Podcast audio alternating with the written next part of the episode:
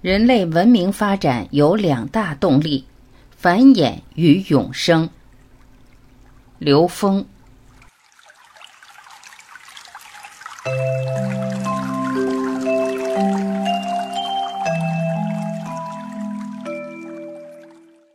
用我们中国人的历史看，人类开始执着于三维的繁衍，执着于三维的发展，是从周朝前后开始的。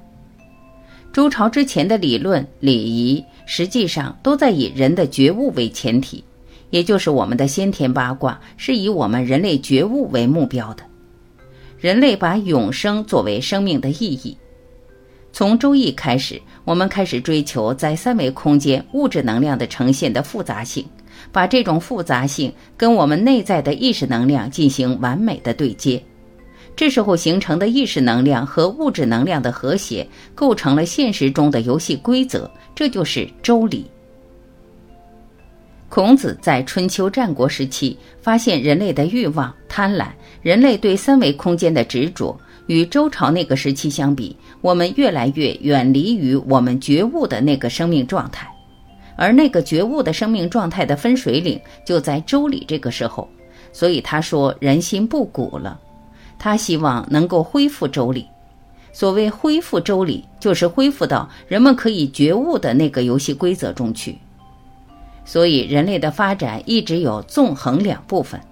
一部分是纵向提升，一部分是横向和谐。周易的乾卦里专门讲到：“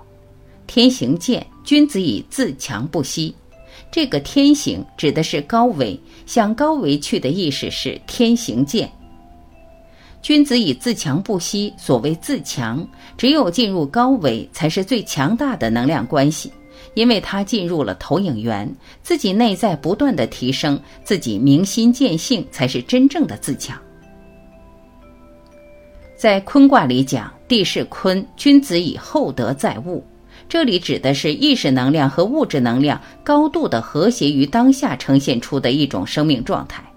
而这种生命状态是承载我们天行健、君子以自强不息的一种生命状态，所以这样纵横的生命状态是和谐存在的，它的核心是纵向提升。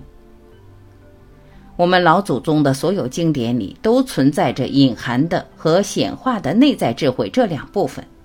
隐含的智慧是让我们觉悟的，是我们修心的，是我们内在提升的，是内在精进的。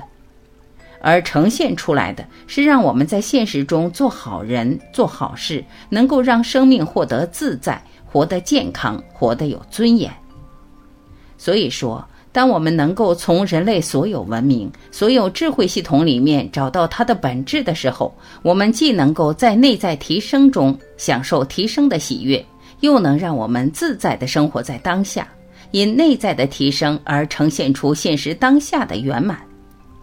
这两个方向是同时存在的，而且它的本质是以内在提升为本，而不是以显示的满足为本。